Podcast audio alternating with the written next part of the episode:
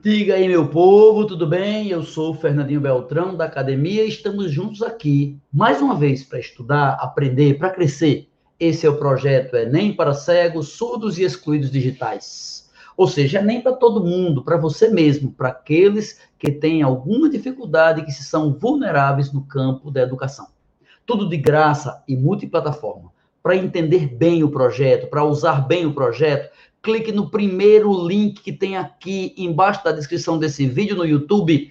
Aliás, chegando ao YouTube, não esqueça, clique na palavra inscreva-se, porque clica na palavrinha vermelha inscreva-se, está inscrito no canal, não precisa nem digitar nada. E clica no sininho, na notificação. Toda vez que tiver um vídeo ao vivo, você é convidado para assistir avise aos amigos, avise as pessoas e vamos para a aula 14, que é óleos e gorduras. Minha gente, nós estamos estudando os lipídios. E na aula anterior, na aula 13, nós estudamos a classificação. Vimos que lipídios podem ser ácidos graxos saturados, cheios de hidrogênio, ácidos graxos insaturados, com um pouco menos de hidrogênio, quando tem dupla ligação química no meio.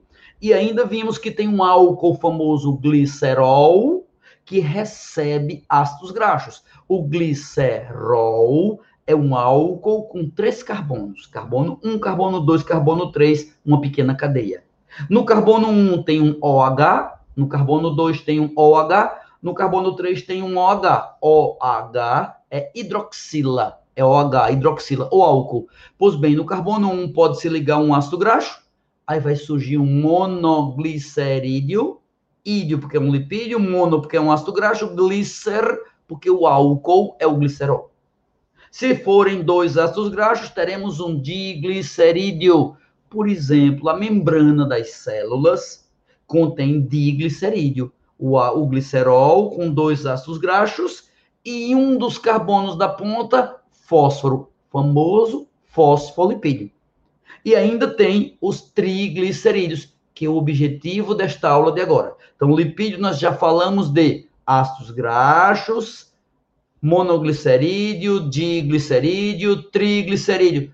Mas tem lipídio ainda que não é do glicerol, é outro álcool. Se álcool é o esterol, aí o lipídio muda o nome, é um lipídio esteroide como por exemplo o hormônio masculino testosterona, ou a vitamina D, são hormônios ou vitaminas esteroides, lipídicas, gordurosas. E ainda, ainda tem as ceras. A cera também é um tipo de lipídio, que o álcool não é o esterol, o álcool não é o glicerol, é outro álcool de cadeia menor do que o esterol e maior do que o glicerol. Ok?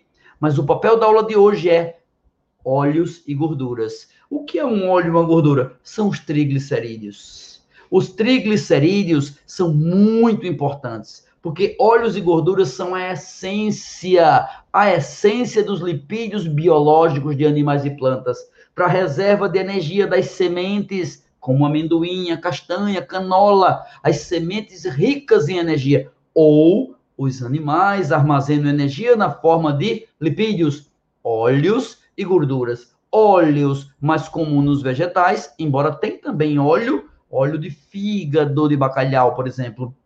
Tem gordura e tem óleo no animal. E gordura é um nome bem típico de animal. Gordura é um óleo mais sólido. Opa!